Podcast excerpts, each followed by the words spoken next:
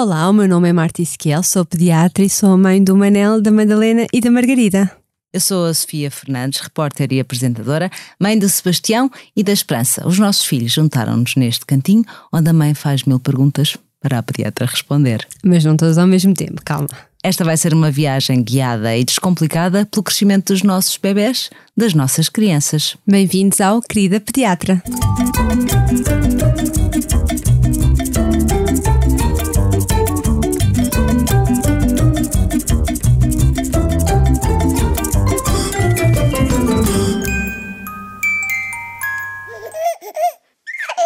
Este podcast tem o apoio do Clube Continente do Bebê.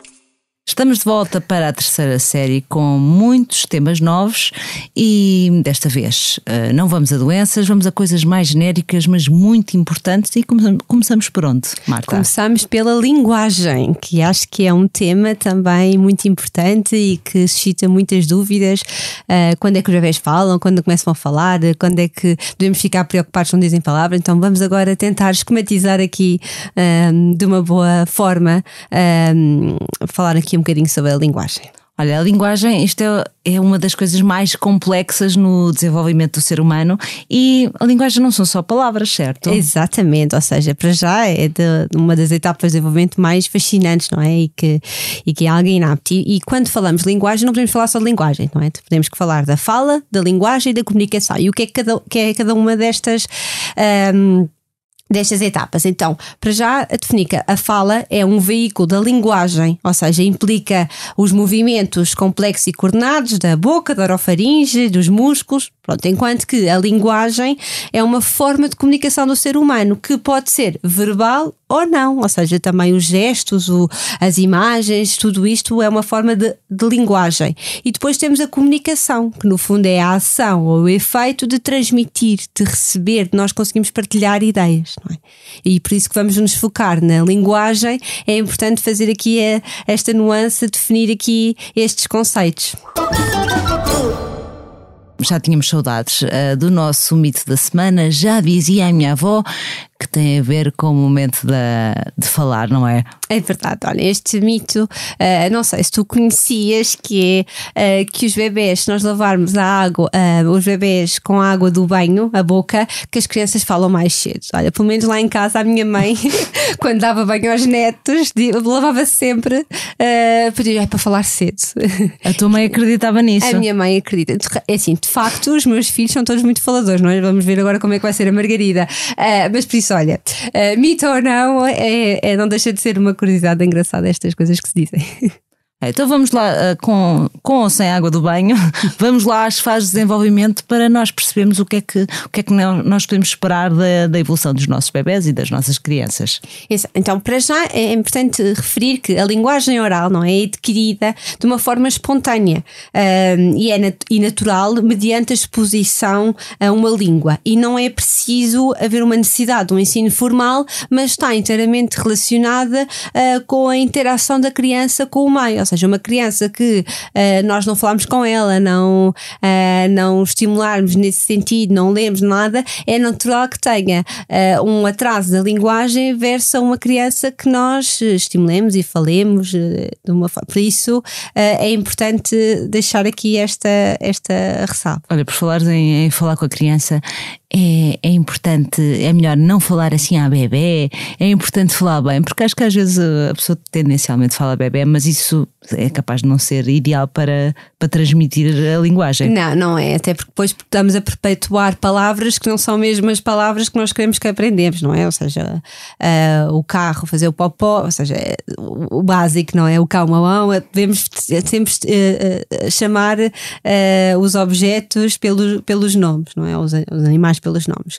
Um, e então vamos falar aqui um bocadinho sobre a linguagem receptiva e a linguagem expressiva. Então, receptiva é aquilo que a criança compreende, não é? Ou seja, nós falamos com a criança e como é que ela responde, comunica connosco através de, uh, uh, desse estímulo. E enquanto que a linguagem expressiva é aquilo que a criança já exprime. Então, uh, em relação à linguagem receptiva, ou seja, o recém-nascido reage à voz, não é? À voz da mãe, à voz do, do pai, ou seja, faz fica atento, fica parado, fica fixo, portanto, reage à nossa voz.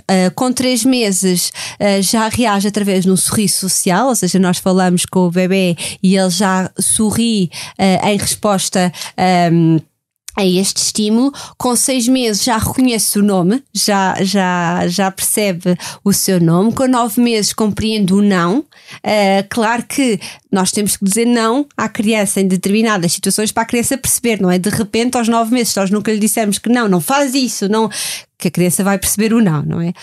Um, eu, acho que isso não corremos esse risco. Não, não faz para aí, não coles, não. Exato, sim, sim. O não é uma palavra muito, muito frequente, se bem que às vezes há agora algumas modas que não se deve dizer que não às crianças. Pronto, mas eh, é uma, uma, uma etapa importante também, o reconhecimento do não. Com 12 meses, a criança uh, já cumpre ordens simples, ou seja, podemos dizer dá os sapatos, dá a fralda, dá a xuxa, dá o boneco, já começa a perceber. Um, ehm, com uh, dois, três anos já começa a, a, cumprir ordens duplas, por exemplo, vai buscar os sapatos e traz o casaco, ou seja, já é uma frase que na mesma frase tem duas ordens, portanto já a criança já, uh, já compreende e já começa a responder algumas perguntas do género simples do porquê, não é? Com 3, 4 anos já compreende os plurais, os pronomes. Um, ehm, Sobretudo o meu. Exatamente, meu. São, começam a ser muito possessivos. Uh, e compreende questões a quem, porquê, quando, onde. É? E agora passamos um bocadinho para a linguagem expressiva, não é? Como é que então um recém-nascido exprime? Com o choro, não é? Ou seja, os recém-nascidos choram é a forma deles exprimirem que estão descontentes com alguma coisa, ou que têm fome, ou que têm a fralda suja, ou que têm sono, ou que têm cólicas, ou o que for. Uh, com três meses é um choro um bocadinho mais diferenciado, ou seja, as mães já conseguem interpretar se é um choro de dor, se é um choro de fome, se é um choro de estar desagradado com alguma, incomodado com calor ou com frio. Uh, e já começa a vocalizar espontaneamente, não é? Aquele palrar. Nós já costumamos, a, já falamos com, com, com o bebê e ele já nos responde um bocadinho, já imita alguns sons. Um, depois, com, uh, com por volta dos seis meses, já começa a balbuciar, não é? Já mamamamam, babababá, com nove meses já já aponta, não é? Já tem, diz sílabos, mamã, papá, às vezes, não é? Olha, vamos uh, explicar porque é que normalmente as primeiras palavras são mamã e papá. Pronto, para já, uh, isto depende, lá está, de um bocadinho do ambiente que nós tenhamos, estejamos em casa. Não é uma criança que por algum motivo viva com os avós, a primeira palavra se calhar não vai ser mamãe, papá. Não, portanto, normalmente uh, mamãe e papá são as pessoas mais de referência e, e, depende um bocadinho como, como os pais tratam um ao outro à frente do bebê, não é? Por exemplo, uma casa em que haja um cão, não é? Uh, se calhar das primeiras palavras de, daquela criança vai ser cão ou o nome do cão, não é? Portanto, uh, as primeiras palavras vão ser dependentes de, da situação daquele, de, daquela família, não é? E são sempre sons mais simples, não é? Sim, sim, claro. Não, a primeira palavra não há de ser uh, sapato, não é? Ou relógio. um, depois, então, uh, quando é que um, os, as primeiras palavras surgem? Por volta dos, dos 12 meses, não é? Que um, as, as primeiras palavras perceptíveis começam a surgir e depois as crianças com um ano de idade, não é? Têm aquele chamado que é o jargão, ou seja, que estão a falar e estão a brincar e estão tipo, na linguagem deles. Isto é chamado de jargão. E faz parte do desenvolvimento e muito saudável. E com 15, 18 meses surge então aquela esponja que arrebentarem aqui o vocabulário. Para aos 18, 24, entre os 18 meses e os 2 anos, não é? As crianças já, têm, já dizem mais de 50 palavras e já começam a fazer frases de duas palavras. Um, e depois, com, com, com 4, 5 anos, acabam por já ter uh, uma gramática semelhante quase ao, ao adulto, não é? Olha, estes são, são os processos naturais, mas em que é que os pais podem ajudar um bocadinho os bebés a desenvolver e a estimular a linguagem? Há, há ferramentas? Claro que sim, olha, uma delas é a leitura, não é? E tu tens um dado aqui muito curioso, não é? Sim, uh, livros, mesmo contar histórias a, a um bebê, contar uma história por dia, eu fiquei impressionada que até a alfabetização, portanto até aos seis anos, uma criança fica exposta a mais de um milhão de palavras. Uh, ou seja, tem um vocabulário muito mais, muito mais extenso e eu acho que isso é, é, importante porque parece que nós achamos, ah, não, agora não, não liga, isto é, é indiferente, mas depois eles, eles conseguem fixar essas palavras e essas palavras já não são desconhecidas mais à frente, não é? É isso mesmo, e ou seja, a leitura aqui é, um, é mesmo importante porque uh, por várias inúmeras razões, não só pela parte de, de, da exposição ao vocabulário, não é? Mas ali por aquele momento na direção do do, do, dos pais com os filhos, uh, ali naquela rotina da noite, também ler a história antes de dormir para acalmar a criança e depois, claro, temos que adequar a história à idade da criança, não é? Porque uma criança de, de, com um ano tem um tempo de concentração completamente diferente de uma criança de 3, 4 anos, não é? Uma criança de um ano, se calhar nós temos que contar assim, história, adaptar ali a história uh, a um tempo de concentração muito inferior, enquanto que uma criança de 3, 4 anos já começa, já tem paciência para ver a história, para ler, para folhear, a, virar a página. Sim, eu com a esperança até a contar os três porquinhos é. Três porquinhos foram à vida deles, casa de palha, casa de madeira, casa de tijolo, uh, estão a salvo, o lobo soprou, pronto, já está. Exato, portanto tens que adaptar aqui a história.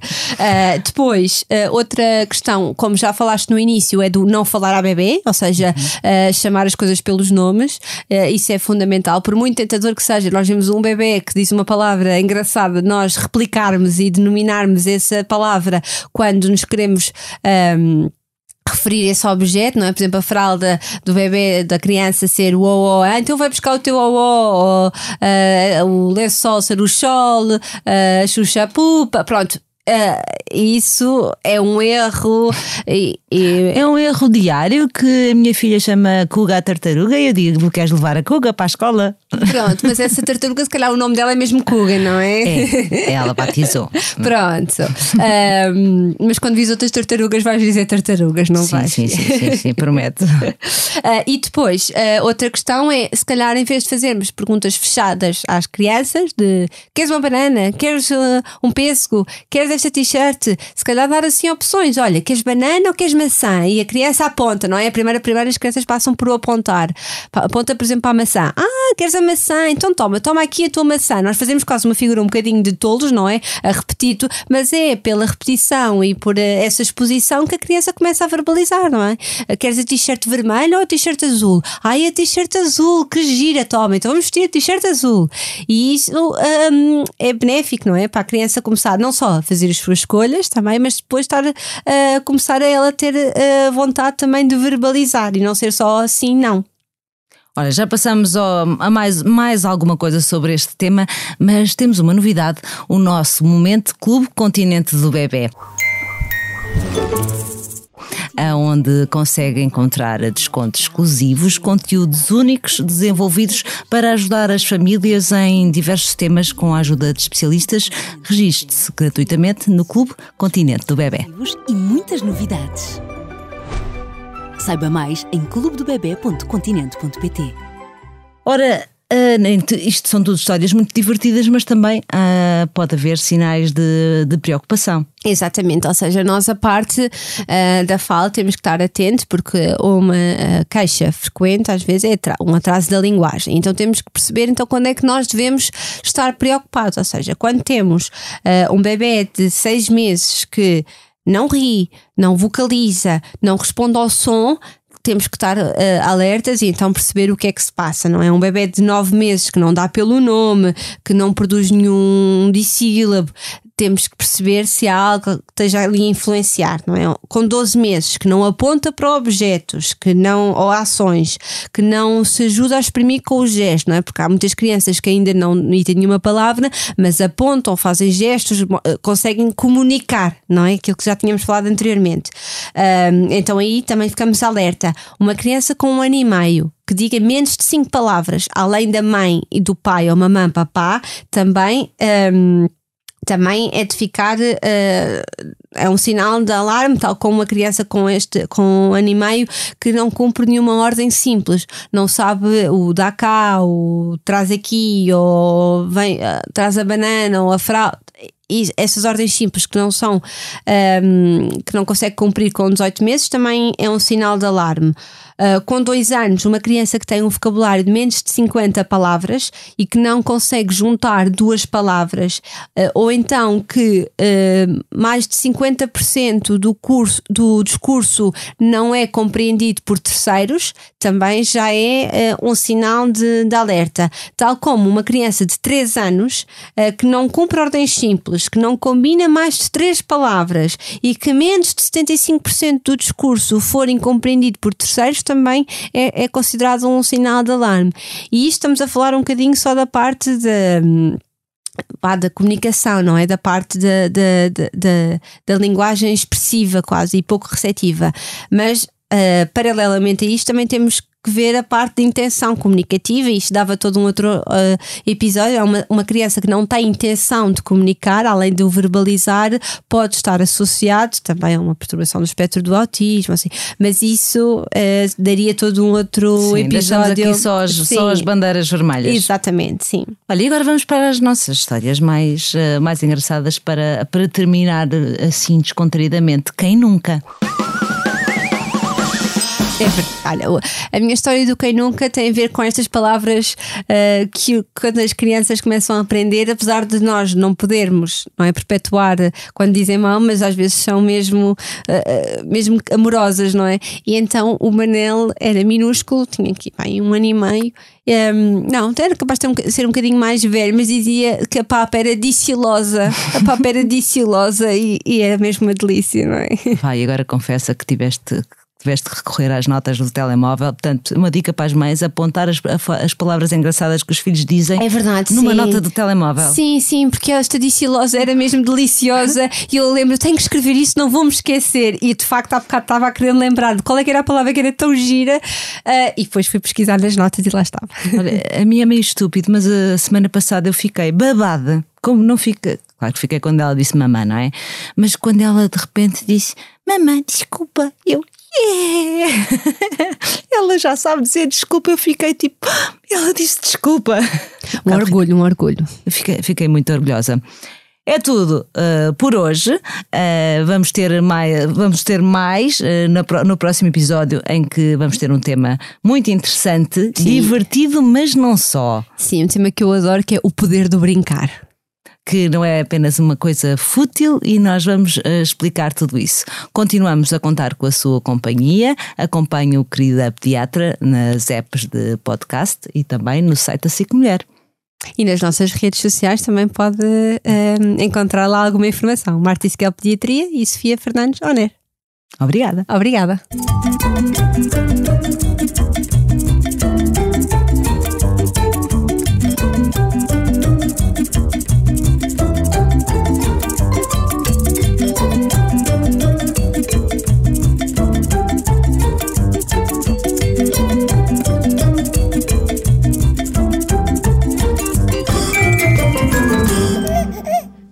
Este podcast tem o apoio do Clube Continente do Bebê.